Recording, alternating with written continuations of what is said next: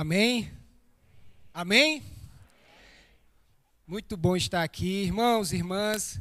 Meu nome é Beto, sou pastor da igreja de vocês, lá em Caruaru, a melhor cidade do agreste pernambucano. Amém? Pode aplaudir, irmãos, porque é mesmo. Onde tem uma igreja lá, a gente não tem sete anos lá, mas tem nove meses. Foi inaugurado em janeiro. Se você ainda não foi lá, você está em pecado, certo? Então já estou lhe dizendo isso. Você tem três semanas para corrigir esse seu grave erro e se apresentar ao Senhor novamente puro, tá? Então quem for para Caruaru tem uma comunidade lá de fé de irmãos que são ponte como nós. Estamos lá. Tem sido, sabe? A gente sempre brinca que toda vez que se abre uma nova ponte, Deus faz. Parece que Ele diz, ó, oh, é um padrão. Os milagres que Deus realiza têm sido padrão. E nesses, a gente achou o lugar do espaço da ponte lá em outubro do ano passado. Quando foi em janeiro, a gente inaugurou. Aí você pergunta: a Ponte Recife mandou dinheiro? Não mandou muito, não, viu, irmão? É milagre de Deus, mas a igreja está linda. Tem um grupo de irmãos lá abençoados. O pessoal daqui de Recife, da Ponte aqui, sempre está lá nos ajudando. E eu queria lhe convidar, de verdade, é você, quando for para Caruaru, passa um dia lá, vai lá na igreja, culto é 10 horas da manhã, 18 horas. Então você tem uma igreja lá para frequentar. E quem é da equipe, saiba que chegando lá, você tem que dizer que é da equipe para nos ajudar lá, tá? Não é para ficar sentado lado lá, não. É para a gente trabalhar juntos. Então é um prazer né, estar aqui com vocês para compartilhar mais um culto e mais um dia dessa série tão especial que a gente tem vivido sobre o livro de Romanos, comemorando essa reforma que a gente fala, que é a igreja reformada. Então precisamos elaborar esse tema e esse mês a gente tem usado para isso. E eu já queria que você deixasse sua Bíblia aberta junto comigo, lá em Romanos 5, versículo 8. A gente Estamos na terceira semana né, da série. A gente começou essa série falando sobre a graça de Deus, sobre como essa forma de Deus nos apresentar o seu amor, ela nos traz o que somos, o que temos, o que vamos ter. A gente falou sobre a fé, que é o caminho por onde a gente alcança, e falou que a fé também não pode ser uma fé meritória, né? não tem fé grande, fé pequena. Fé, e a gente falava domingo passado lá na ponte, em Caruaru, Fé somos nós, como mendigos, levantamos as nossas mãos sem nada oferecer a esse Deus que nos amou. E a gente simplesmente levanta as mãos, essa é a nossa fé. E hoje a gente vai falar sobre um dos solas, que é o Solas Cristos. E interessante que a gente decidiu estudar nesse mês o livro de Romanos. E eu queria te desafiar, meu irmão. Se você começar hoje, você consegue, até o final dessa série, ler todo o livro de Romanos, que é uma das cartas mais extensas que o apóstolo Paulo escreveu. É uma carta que ele escreveu 20 anos aproximadamente depois que Deus derrubou ele do cavalo, que transformou ele de um perseguidor para um perseguido, de alguém que matava em nome de uma religião religião, para alguém que oferecia-se em favor, em, em lugar de Cristo. Então, estudar o livro de Romanos e meditar sobre essa palavra nos traz esperança, nos traz fé, nos traz direcionamento. Então, eu queria lhe desafiar. Quem faz parte do grupo de relacionamento, chama o pessoal do, do GR para estudar juntos esse livro e, olhando a palavra do Senhor, a gente conseguir absorver mais da sua essência. Romanos 8. Romanos 5, versículo 8 diz o seguinte: mas Deus demonstra o seu amor por nós. Cristo morreu em nosso favor quando ainda éramos pecadores. Como agora fomos justificados por seu sangue, muito mais ainda seremos salvos da ira de Deus por meio dele. Se quando éramos inimigos de Deus, fomos reconciliados com ele mediante a morte do seu filho, quanto mais agora, tendo sido reconciliados, seremos salvos por sua vida. Não apenas isso, mas também nos gloriamos em Deus, por meio do nosso Senhor Jesus Cristo, mediante quem recebemos agora a reconciliação. Vamos orar? Senhor, obrigado por, por esse dia, obrigado por tua palavra aberta, Senhor. Obrigado pela oportunidade, Senhor, de meditarmos nela e queremos te pedir, Pai, como comunidade, que o Senhor venha falar conosco, Pai, que o Senhor venha ministrar ao nosso coração a tua palavra, a tua verdade, o teu amor, a esperança que brota, Pai, dessa palavra que ao mesmo tempo é dura e amorosa, Senhor. Fica conosco aqui nessa manhã, que cada um dos meus irmãos e irmãs se sintam abraçados por Ti e que possamos sair daqui com a esperança renovada no Cristo que tanto amamos, em nome de Jesus. Amém. Amém? Irmãos, eu, eu sou, faço parte da igreja desde o seu começo, era daqui de Recife, me mudei para Caruaru um pouquinho antes da pandemia. Mas nessa igreja aqui a gente passou por muitas coisas. Nesses sete anos é muita história. E eu, durante essa história toda, tive um período bem ruim que eu fiquei depressivo aqui na igreja. Eu não estava em casa, abandonado, rejeitado, não. Estava aqui servindo, mas no período de depressão. E conversando com um amigo nosso, que é psiquiatra, ele conversava dizendo, ó, oh, Alberto, tu está tão ruim que tu não está enxergando mais nada ao redor direito. Então toma aqui esse remedinho para tu poder colocar as coisas em ordem e a partir dessa organização conseguir enxergar as coisas que estão te afetando. Irmãos, quando a gente quer conhecer pessoas, quando a gente quer ver melhor as coisas, as prime a primeira coisa que a gente tem que fazer é se enxergar melhor. É saber qual é o ponto de partida dessa história. Quem somos nisso tudo? Quando a gente se observa de uma forma equivocada, quando a gente se olha de uma forma errada, tudo que a gente olha ao nosso redor é afetado por aquilo que enxergamos. Então, para começar a entender por que somente Cristo, a gente precisa retroagir um pouco e entender quem somos nós nessa história. Quem é você e eu nessa história toda? E o apóstolo Paulo começa a nos dar dicas sobre isso, porque no versículo 8 ele diz: Mas Deus demonstra o seu amor por nós. Cristo morreu em nosso favor quando éramos ainda pecadores.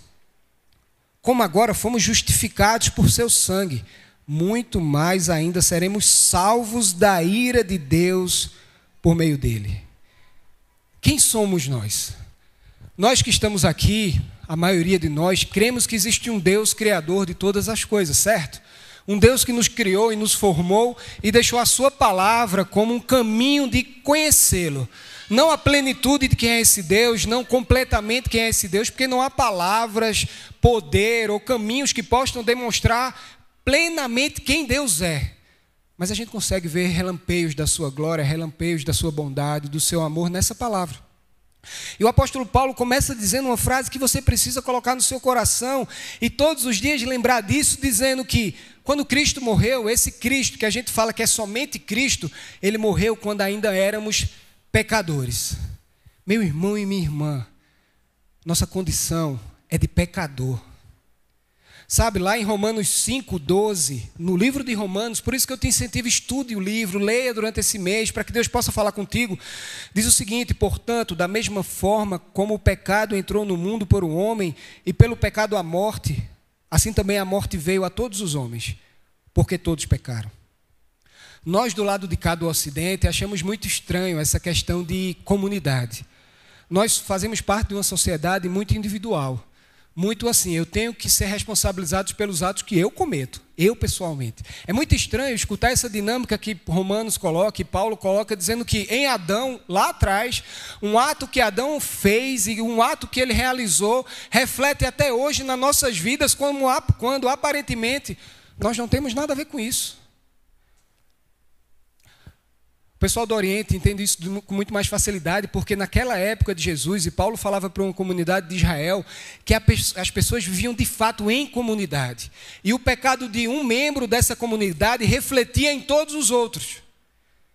Aquilo que acontecia com um membro daquela comunidade gerava dor, sofrimento em todos os outros, e os outros que eram afetados por isso sabiam que isso era normal, porque nós somos um, nós somos uma comunidade, nós somos um só corpo. Então é natural que a dor, o problema que aconteça, afete todos nós. Então, quando Jesus fala, e quando Paulo fala quem é Adão, todos nós, meu irmão, somos pecadores, porque o pecado que entrou através dele, como nosso representante, como representante da humanidade, por isso que você tem que aprender na palavra, e a narrativa bíblica fala disso, de um Deus que criou todas as coisas, que colocou tudo em perfeita ordem, colocou homem e mulher juntos para gozar de, com ele, viver com ele, nós, eu e você, preferimos abrir mão desse padrão de perfeição para buscar ser parecidos com esse Deus. Enganados pela serpente, enganados pelo inimigo das nossas almas, fomos destruídos e o pecado começou a reinar no nosso coração. E eu sei que isso soa muito filosófico, mas eu queria que você trouxesse para os dias de hoje. Você precisa enxergar quem você é e quem eu sou. Sabe por quê? Há duas semanas atrás saiu uma foto no jornal que foi muito alardeada de um grupo de pessoas pegando restos de ossos de um açougue. E o dono do açougue dizia: há poucos meses atrás, as pessoas vinham aqui atrás de mim para pegar ossos para os seus animais, para os seus cachorros. E hoje eu estou tendo que ter cuidado para separar alguns ossos, porque as pessoas precisam comer e elas vêm atrás de ossos para elas, não para os seus animais.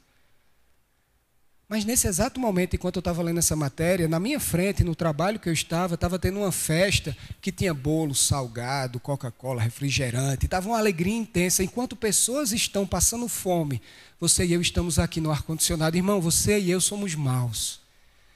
Você e eu somos pecadores. Você e eu somos pessoas a quem Deus deu toda a graça de resolver tudo, mas o egoísmo e o pecado que habita em nós não permite que a nossa sociedade cuide de verdade uns dos outros. Então a primeira coisa para você entender por que somente Cristo é saber quem você é nessa história toda. Você e eu, irmão, somos maus. Eu sei que se você olhar de verdade com sinceridade para dentro de si, você vai perceber várias maldades e várias incoerências que há no meu e no seu coração. Então, para ter clareza, para enxergar as coisas ao seu redor e definitivamente começar a entender porque somente Cristo é o que importa, você precisa se enxergar e perceber que de você não há nada a oferecer. Nós somos maus. E o apóstolo Paulo fala isso, e não só o apóstolo Paulo, mas o próprio Jesus Cristo, nosso Senhor, em Marcos 7, 21, ele diz o seguinte: preste atenção, palavras do nosso Senhor e Salvador, pois do interior dos homens vêm os maus pensamentos, as imoralidades sexuais, os roubos, os homicídios, os adultérios, as cobiças, as maldades, o engano, a devassidão, a inveja, a calúnia, a arrogância e a insensatez. Todos esses males vêm de dentro e tornam um homem impuro. Em João 8,44, vocês pertencem ao pai de vocês, o diabo, que quer realizar o desejo dele. Ele foi homicida desde o princípio e não se apagou à verdade, não se apegou à verdade, pois não há verdade nele. Quando mente, fala da sua própria língua, pois é mentiroso e pai da mentira. Agostinho fala, um dos reformadores, que o pecado domina o nosso desejo. Tudo que nós queremos e fazemos está influenciado por isso. A antiguidade fala de um rei que desejava ser rico e encontrou outras pessoas e foi dado a ele o poder de tudo que ele tocasse virasse ouro, o que parecia muito incrível. Mas ao chegar no seu palácio, ele percebeu que tocou na fruta, a fruta virou ouro. Tocou nas pessoas, as pessoas viravam ouro. E aquela riqueza e aquele poder que ele achava que tinha virou uma maldição para ele. Nós somos assim. Tudo que tocamos está contaminado pelo pecado. Então, irmãos, o ponto de partida para receber Cristo Jesus e somente Cristo Jesus é entender quem eu sou, quem você é, quem nossa comunidade é nessa narrativa bíblica que nos apresenta homens caídos caídos que não conseguem por si mesmos se salvar, porque do interior nosso só sai aquilo que é ruim. Mas então quem é Cristo? Pense, quem sou eu nessa história? E você se enxergando do jeito certo, eu me enxergando do jeito certo, eu agora vou olhar para Cristo. Quem foi esse Cristo? Quem é esse Cristo? E Paulo mais uma vez fala conosco, ele diz o seguinte, lá em Romanos 1, versículo 1. Eu, Paulo, escravo de Jesus Cristo, chamado para ser apóstolo e enviado para anunciar as boas novas de Deus, escreva essa carta. Deus prometeu as boas novas muito tempo atrás nas Escrituras Sagradas, por meio dos seus profetas. Eles se referem ao seu filho, que, como homem, nasceu da linhagem do rei Davi. E quando o poder do Espírito Santo ressuscitou dos mortos, foi demonstrado que ele era o Filho de Deus, ele, Jesus Cristo, nosso Senhor. Eu queria ler com vocês só mais um trecho de um teólogo, C.S. Lewis, que ele diz o seguinte: Estou tentando impedir que alguém repita a remata tolice dita por muitos a seu respeito, e ele fala de Cristo. Estou disposto a aceitar Jesus como um grande mestre da moral mas não aceito na sua afirmação de ser Deus. Essa é a única coisa que não devemos dizer. O homem que fosse somente um homem e dissesse as coisas que Jesus disse, não seria um grande mestre moral, seria um nula, nul, lunático, no mesmo grau de alguém que pretendesse ser um ovo cozido, ou então o diabo em pessoa. Faça a sua escolha. Ou esse homem era e é o filho de Deus ou não passa de um louco ou coisa pior. Você não pode querer calá-lo por ser louco, pode cuspir nele e matá-lo como um demônio, ou pode prostrar-se aos seus pés e chamá-lo de Senhor e Deus. Mas que ninguém venha com paternal condescendência dizer que ele não passava, que ele não passava de um grande mestre humano. Ele não deixou essa opção e não quis deixá-la. Agora parece-me óbvio que ele não era nem um lunático, nem um demônio. Consequentemente, por mais estranho, assustador e inacreditável que possa parecer, tenho que aceitar a ideia que ele era Deus. Nós recebemos um Deus, Cristo Jesus, aqui na terra. Mas a Bíblia fala, e Romanos fala, e Paulo apresenta dizendo que ele foi homem. E isso é o grande milagre do que a gente crê nessa palavra, porque esse Deus Todo-Poderoso, entenda, a narrativa fala de Adão, Eva, que estavam em comunhão perfeita com Deus, decidiram abrir mão de tudo isso para se parecer com Ele, ou para tomar o lugar de Deus, e Deus os afastou dessa santidade, porque Deus é santo, e durante toda a narrativa bíblica, Deus vem em busca do homem, Deus toca no homem, Deus vai falando com o homem, vai colocando situações para que os homens se arrependam, para que as pessoas se voltem voltem para Ele. Ao longo de toda a narrativa bíblica, sempre é Deus indo ao redor, e Deus indo ao encontro, ao meu encontro, ao seu encontro, até o ponto que Ele olha para tudo aquilo debaixo da terra, e Ele poderia, como nós fazemos, olhar e dizer: Eu vou esperar chegar um que preste, sabe? Um que preste. Quando chegar um que preste, eu vou dizer para ele: pronto, agora chegou um cara que é bom, a partir dele eu vou salvar todo mundo. Porque, como representantes que fomos representados em Adão, poderíamos ser novamente representados em outra pessoa, mas Deus olhou para toda a terra e disse: não há bondade aqui. E esse é o milagre da salvação. O Cristo, o Deus poderoso, ele agiu da forma que não agimos, porque quando você faz algo contra alguém, irmão, quando você comete algum pecado contra alguém, quando você magoa alguém, o natural e o normal é que você que fez o mal vá de encontro à pessoa que foi ofendida e lhe peça perdão, não é? Não é assim? Você que fez mal a alguém, que fez alguma coisa que machucou alguém, quando você cai em si, você entende que você deve sair do seu lugar e ir lá, pedir perdão a essa pessoa. O Deus que nós servimos não é assim. O Deus que nós servimos foi ofendido por nossas transgressões, pisado por nossas dores. Ele foi ofendido ao extremo, e no meio dessa ofensa pesada que teve, em vez de esperar um homem pedir perdão, ele se decidiu ser homem, para ele mesmo nos perdoar. O Deus ofendido desceu de onde estava para passear no meio de nós, para nos oferecer um perdão que nós não tínhamos coragem de pedir. E ele sofreu as nossas dores, lutou as nossas angústias. Meu irmão e minha irmã, não há nenhuma dor, nenhum sofrimento, nenhum aperto no peito que você passe, que Jesus Cristo, nosso Senhor, não passou enquanto entre nós esteve. Ele chorou lágrimas de sangue, ele foi abandonado pelos seus amigos, ele foi traído, ele foi dilacerado com dores e sofrimento, para que ele pudesse olhar nos seus olhos hoje e dizer: Meu irmão e minha irmã, eu sei o que você passa.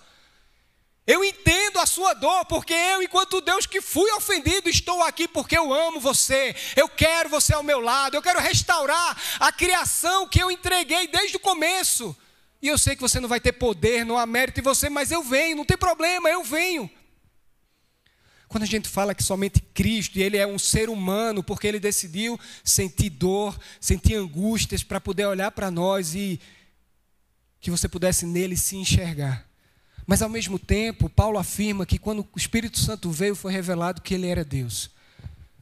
Jesus Cristo é Deus, não é o Deus que abandonou o seu poder, disse agora eu vou tornar mais fraco, vou tornar fraquinho, vou virar um homem para ficar aqui na terra. Não. Ele decidiu abrir mão da posição que tinha. Sabe, muitos momentos a gente está na caminhada, eu não sei se já aconteceu com você. Você vai sair com alguém para almoçar e você tem uma condição financeira melhor do que aquela outra pessoa, e quando você tem Cristo no coração, você faz umas contas assim: caraca, eu não vou levar essa pessoa em tal lugar porque vai ser muito pesado para ela. Aí você leva a pessoa para ela não se sentir constrangida num lugar mais simples, para que a gente se torne um, que haja unidade. Deus fez isso conosco. Deus já não deixou de ser Deus, Ele não deixou de ser o Todo-Poderoso. Ele decidiu simplesmente descer para almoçar conosco num lugar mais simples. Somente Cristo. Somente Cristo conta a história do Deus que foi ofendido e veio para resgatar aqueles que o ofenderam. Para você entender, mais uma vez, irmãos, eu estava na praia com minhas filhas, minha esposa, e estava tendo no hotel lá uma competição de torta na cara. Aí tinha que dar uma carreira, eu contra minha filha. Minha filha tem quatro anos, tá? Tinha que dar uma carreira, quem ganhasse a corrida ia dar torta na cara um do outro. Aí estava eu, minha filha, e tinha um, um pai com outra filha de três, quatro anos. Irmãos, qual foi a minha postura diante da minha filha? Eu vou correr com a minha filha. Eu sei que tem gente que é muito competitivo, né? Mas minha filha tem quatro anos, né? E na minha cabeça automaticamente já veio. Eu vou fazer o H que vou ganhar, mas na hora H eu vou tropeçar e ela vai ganhar, porque ela vai ficar feliz. O pai que estava do outro lado, eu fui dizer isso, eita, pirra pequeno, né? A gente vai ter que perder, né? Ele fez, eu não. Oxi, ele que se vire. Eu vou correr aqui. Aí eu olhei para ele assim, dizendo, caraca, velho, ou é uma nova metodologia de ensinar crianças, né? vai que é, né? E eu corri, quando cheguei perto do final, me joguei no chão, pouco importa o que o pai do lado fez, e minha filha passou na minha frente, e ela olhou para mim com a cara de felicidade, eu ganhei. Ela pegou a torta, meteu na minha cara, porque criança é criança, né, irmãos? Tu acha que ela ia dizer, ô pai, o senhor me deixou ganhar, não vou fazer isso com o senhor, não. Não, ela fez. Mas vendo tudo isso, eu vejo esse Deus fazendo isso conosco. Esse Deus que é todo-poderoso, que podia chegar aqui hoje, agora, e destruir todo mundo. E ele estava certo. Se ele disse, acaba com tudo, ó, cansei, acabei com tudo. Ele estava certo. Mas ele é o Deus que corre e ele finge perder para que você olhe para Ele e diga: Senhor, é esse amor que eu tenho que oferecer? É esse amor. Somente Cristo, porque não é por mérito seu, não é porque você é forte, não é porque você é inteligente, não é porque você tem um padrão moral muito superior, é somente Cristo. Porque lembre-se, você é um pecador, de você não há nada de bom de vocês, no máximo, a personagens que você coloca na frente de outras pessoas, para fingir ser o que você de fato não é. E você sabe lá dentro do seu coração que se essa máscara cair e as pessoas verem o que passa aqui, vai ser muito susto, dor e sofrimento. Então você finge muito bem. Mas nós temos um Deus que conhece a intenção do coração dos homens. E quando Paulo o apresenta dizendo ele era homem, ele olha para mim, para você, dizendo eu sei quem você é. Além de lhe criar, eu decidi experimentar viver ao seu lado. Mas ao mesmo tempo, ele era o Deus ofendido que veio ao nosso encontro, se colocou na cruz em nosso favor, morreu por nós para nos abraçar, para nos amar, para pagar um preço que era meu, era seu, era nosso. Esse Deus não deu a possibilidade de que você usasse o seu mérito para ganhar nada. Você recebeu pela graça, através da fé, a presença do somente Cristo na sua vida presença do somente Cristo na sua vida. Esse é o milagre do Evangelho. O milagre do Evangelho não é o poder de te fazer rico, não é o poder de restaurar a tua empresa. O milagre do Evangelho é o poder de destruir quem você acha que é, para que Cristo apareça na plenitude na minha e na sua vida. Apesar de ser como um espelho, porque um dia o veremos face a face, um dia estaremos diante dele, mas enquanto esse dia chega, nós precisamos entender: é somente Cristo, é através do seu sacrifício e amor que fomos resgatados e fomos abraçados. Só que tudo isso, meu irmão, vira vácuo se não virar atitude. Como é que isso interfere na nossa forma de viver? Como é que isso muda o jeito de eu enfrentar as coisas, as pessoas, as situações? Nos últimos versículos desse texto, Paulo fala que, se quando éramos inimigos de Deus, fomos reconciliados com Ele mediante a morte do seu filho, quanto mais agora, tendo sido reconciliados, seremos salvos por sua vida. Não apenas isso, mas também nos gloriamos em Deus, por meio do nosso Senhor Jesus Cristo, mediante quem recebemos agora a reconciliação. 1 Coríntios fala, e a gente fala aqui nessa igreja, que nós somos o ministério da reconciliação. Você e eu, em Cristo, fomos reconciliados com o Pai. E não por mérito, porque A gente fala muito de meritocracia hoje e não é de todo errado, irmão. Você tem um trabalho, você é chefe, você vai valorizar pessoas que apresentam melhores resultados, isso é comum. E eu não estou falando do ponto de partida das pessoas, eu não vou entrar nesse mérito. Estou falando que, lógico, que as pessoas vão ser recompensadas pelos esforços que fazem. Eu estava no meu trabalho e eu fiquei seis meses substituindo um gerente geral em outra agência. E o pessoal, fui ligar para lá esses dias, e aí, como é que estão as coisas aí? Aí o pessoal disse, Beto, tá tudo bem, mas assim, a gente está tentando perdoar você por não ter ficado. Você acha que eu não fico feliz de escutar isso? Claro que eu fico feliz, e claro que a gente deve lutar para fazer o melhor sempre. Mas a palavra do Senhor olha para mim, para você, dizendo o seguinte: ó, entre vocês não vai ser assim. Não é o mérito que define os nossos relacionamentos, porque não foi o mérito que definiu o nosso relacionamento com Ele. Foi Ele que fez tudo, é somente Cristo, foi Ele, absolutamente Ele, que nos salvou para arrancar de nós essa ansiedade de ter meritocracia entre nós. Nós vivemos na sociedade da graça. Quando Cristo quebra o preconceito e o conceito que há em nós de que os nossos relacionamentos, as coisas que fazemos, têm que ser lastreadas pelo mérito. Eu só sou amigo de pessoas que me fazem bem, não é assim? Eu só me aproximo de pessoas que me fazem me sentir feliz.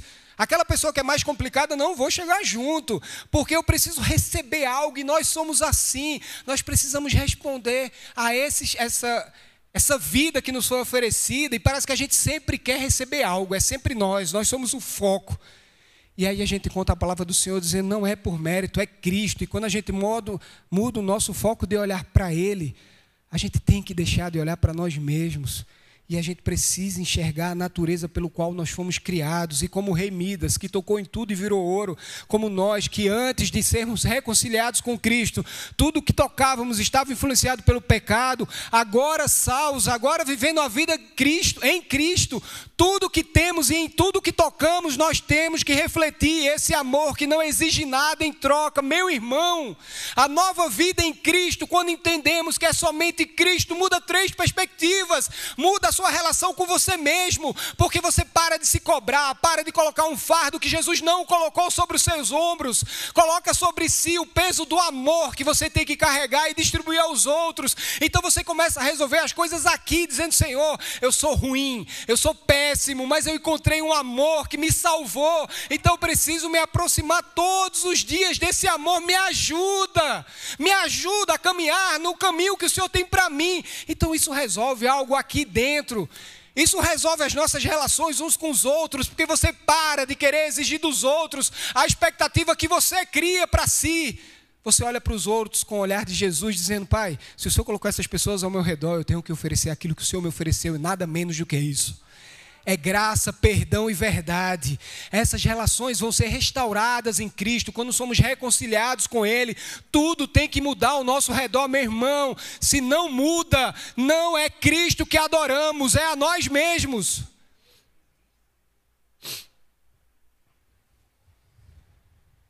Você tem que deixar de olhar para Jesus como um bom mestre da moral, que só diz o que eu tenho que fazer.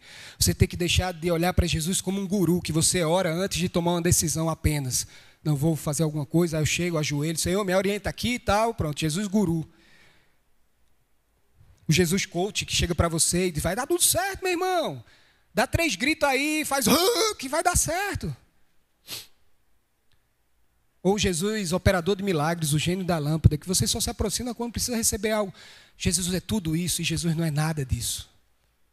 Jesus é o ser, o Deus absoluto, que foi ofendido por você e por mim e decidiu descer da sua glória, abrir mão da sua posição, passear entre nós. O Criador do universo se fez carpinteiro durante alguns anos, para enxergar você pelos olhos. Sabe? Quando eu vou falar com meus filhos, a gente se ajoelha para olhar eles nos olhos. A gente não olha assim. Quando minha filha vem falar comigo, a gente se ajoelha para olhar para ela. O Deus que te ama, irmão, decidiu se ajoelhar na sua frente, lavar os seus pés para te olhar nos olhos.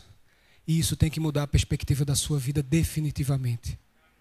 Eu não estou dizendo que você tem que virar pastor, abrir mão de tudo, vender tudo, não. Eu estou dizendo que o lugar que Deus te colocou tem que ser refletido esse amor e esse somente Cristo que salva, liberta, transforma. Isso tem que mudar quem você é. Isso tem que mudar quem eu sou. E essa mudança não é de um dia para outro, é todos os dias, até a consumação dos séculos. Você vai continuar pecando e Jesus olha para você dizendo: E eu sei que você vai continuar pecando, mas o que eu fiz foi suficiente para cobrir o seu passado, o seu presente e o seu futuro. Eu não fiz nada pela metade. O sacrifício de Cristo não é condicionado à sua vida de santidade. A sua vida de santidade é uma resposta ao amor incondicional do Deus que te fez e que decidiu te amar com tanta intensidade que nem você aceita às vezes. Não, Senhor, não mereço. Você se coloca como Pedro, os meus pés não, Senhor. E Jesus humildemente olha para você e diz: Meu filho, se não for assim, você não vai andar comigo. E que você tenha e eu tenha a resposta de Pedro quando olha Senhor, então lava meu corpo, lava meu coração, lava as minhas mãos. Eu não sei o que fazer, eu não consigo reagir como eu sei que eu devo reagir. Eu preciso de Ti, Senhor, eu preciso da Tua graça, eu preciso do Teu amor. E Cristo olha para você e diz: Eu tenho para te oferecer, mas é somente através de mim, não vai ser através do que você faça. Então, abre a mão de quem você é, meu irmão. Abra mão de ser recompensado pela bondade que você executa. Abra mão de ser reconhecido pela moral e bom caráter que você tem. Abra mão, abra mão. Deixe ser somente Cristo na sua vida. Se torne mendigo diante dele, dizendo: Senhor, agora eu entendi que eu não tenho nada para te oferecer. Nada, nada, zero. Zero, não tenho nada. Nada em mim presta. Mas eu reconheço pela fé e pela graça que foi me dado um amor incondicional e que nesse amor eu estou seguro. O Deus ofendido morreu na cruz porque ele te ama, meu irmão. Então, diante dessas afirmações, eu começo a entender quando Jesus olha para mim e diz: Pegue o meu jugo que é suave, pegue o meu fardo porque ele é leve. Quando eu me converti, eu me converti numa igreja que dizia que eu podia perder minha salvação se eu tivesse em pecado. Irmãos, eu tinha 14 anos, eu era um adolescente. Imagina o nível de pecado de um adolescente de 14 anos. Você está rindo, né? Aquilo para mim era uma era um martírio. Aquilo para mim era, era, era pesado, porque eu dizia, Senhor, se o Senhor voltar agora, eu estou ferrado. E eu ficava na minha cabeça todos os dias pensando, Senhor, o que é que eu fiz? Eu fiz alguma coisa para eu te pedir perdão, para eu não esquecer de nada. E era uma angústia constante, porque eu dizia, Senhor, não volta agora não, que agora eu não estou bem não. Irmãos, era um evangelho de meritocracia. Eu tinha que dizer, Deus, eu mereço estar na tua presença. E isso me consumia, isso me tirava do prumo, eu vivia em angústia, sofrendo em dor. E eu me lembro que quando eu era daquela época, chegavam os irmãos reformados perto de mim e diziam: Não, irmão, você é salvo pela graça de Deus. Eu dizia: Peraí, peraí, aí é muito fácil, né? É só acreditar e está resolvido? Não, aí não, tem coisa errada nessa história. É só acreditar, é, Jesus salvou e está tudo resolvido. E aí eu comecei a entender depois de muito tempo, dizendo que é de fato fácil assim. É difícil ao mesmo tempo. Mas é fácil, irmãos, porque tem que ficar claro para mim e para você que não é por quem você é, é somente Cristo na minha e na sua vida. É fácil porque é graça, é difícil porque a resposta a essa graça é santidade, é comprometimento, é nova vida. E essa luta constante aí sim é difícil, mas é uma luta pelo motivo certo, não para alcançar o favor de Deus, mas em, reforma, em resposta ao amor de Deus que já foi alcançado por Ele na cruz em mim. Irmãos, então você pode deitar a cabeça no seu travesseiro, no meio do vale da sombra da morte, e você pode dizer: Não temerei mal algum, porque tu estás comigo, a tua vara e o meu teu cajado me consolam. Aí as coisas começam a fazer sentido, aí vale a pena entender, porque a tempestade é você, que a chuva forte é você, que a desgraça quando chega ao meu redor não é o que o Senhor me abandonou, mas é porque eu estou no meio do pecado, afetado pelo pecado, mas eu sei que o Senhor está comigo todos os dias dias. Você pode dormir em paz no seu travesseiro se você acreditar que é somente Cristo, não é você, não é sua família, não é a ponte, é somente Cristo, é Cristo o ser que deve ser adorado, aquele que deve ser glorificado, aquele que deve ser obedecido. Você pode deitar no seu travesseiro, meu irmão, descansar tranquilo, mesmo que sabe aquele meme que tem um cachorrinho lá e tudo tocando fogo ao redor, é você e eu. Por mais que a angústia sempre, e a gente olhe para dentro de nós, porque está abatida minha alma. Mas nesse evangelho, nessa palavra, a gente pode olhar para dentro de nós e dizer: espera, espere em Deus, porque eu ainda o louvarei. Eu não sei, meu irmão, como você está aqui. Eu não sei como está esse teu coração. Eu sei como está o meu. Mas o que eu não tenho dúvidas é do tamanho do amor que esse Deus tem por nós, tem por mim, tem por você. E o que ele te oferece é graça. É ele que te deu. Então aceite. Pare de lutar, pare de guerrear, pare de escolher a faceta de Jesus que você quer adorar. Adore Jesus integralmente, abrace-o integralmente como Deus que ama, que bate em você, que lhe chama a atenção, que opera milagres na sua vida, que lhe manda acordar e ficar de pé, que manda você se calar. Aceite o Cristo que decidiu se colocar como dor no seu lugar porque Ele decidiu andar entre nós, se colocar em nosso favor, olhar nos seus olhos, se ajoelhar na tua frente e dizer: Eu entendo o que está passando, eu entendo o que se passa dentro desse seu coração, eu entendo. E eu não preciso que você me ofereça nada, eu só preciso que você aceite. Eu sou o Deus que te amou antes da criação de todas as coisas, eu sou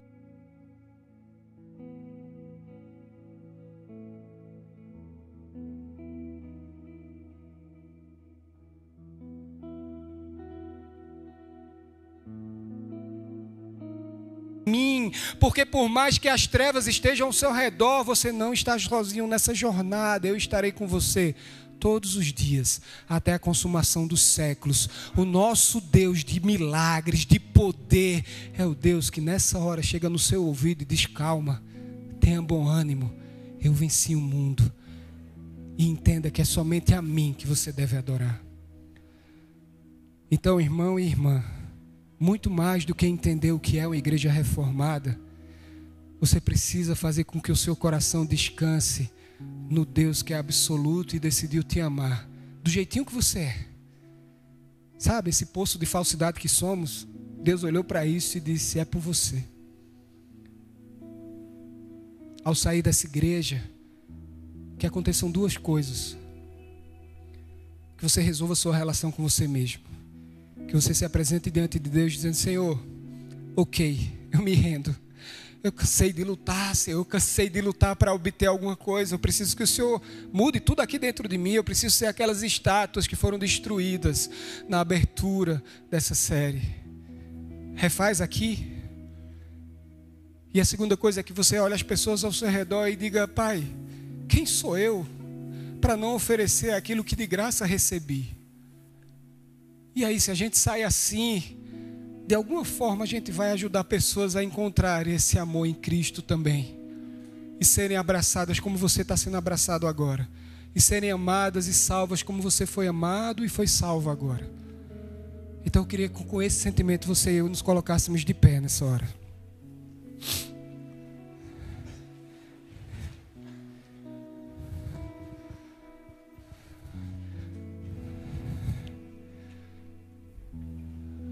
Você é um pecador, meu irmão.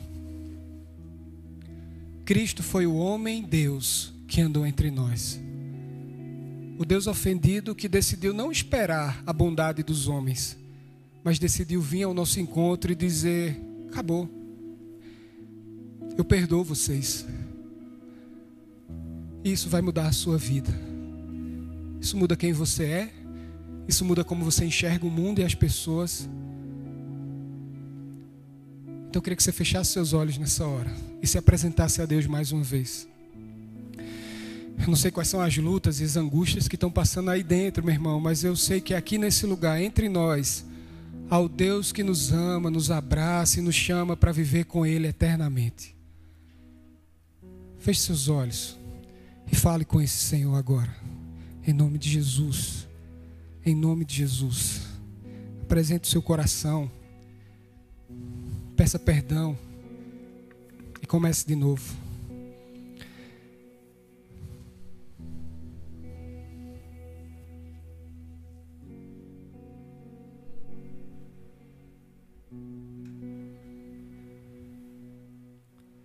Deus, em nome de Jesus, Pai. A tua palavra declara para nós todos os dias, mas nós somos incompetentes em compreender, Pai. Que o Senhor já fez tudo o que devia ter feito por nós, que a nossa alma já foi comprada naquela cruz na tua morte e na tua ressurreição, e que a nossa luta não tem que ser em conseguir alcançar o teu favor, mas em reconhecer quem somos nessa história toda e quem o Senhor é. Então, Deus, a angústia que toma o nosso peito, a dor que afeta a nossa alma, Senhor, o Senhor pode aplacar, Senhor, abraçando-nos e nos fazendo compreender que é somente a Ti, Pai que sempre foi o Senhor, que sempre foi o Senhor. No início de todas as coisas são o Senhor, no final de todas as coisas será o Senhor. Então nos ajuda a acreditar de verdade nisso e que todos os dias da nossa vida possamos viver com essa convicção, Pai, de que somos comprados por alto preço, que fomos salvos de nós mesmos e do pecado através da morte do Deus que foi ofendido, mas decidiu nos amar. Senhor, destrói quem somos e reconhece constrói tudo em ti, para que de verdade tenha sentido dizer que é somente Cristo, Pai. Tira de nós a hipocrisia, a imoralidade, tudo aquilo que nos afasta e nos dá humildade de reconhecer que não há nada em nós que te agrada, mas é o Senhor que nos ama do jeito que somos. Que possamos levar nossos corações a Ti mais uma vez, Senhor. Que possamos apresentar quem somos a Ti, nos despidos dessas máscaras que fazemos uns para os outros. Porque eu sei, Pai, que o Senhor já nos enxerga desde sempre assim. Então nos abraça nessa manhã, Senhor. Nos abraça nessa manhã. Continue orando Senhor em nome de Jesus.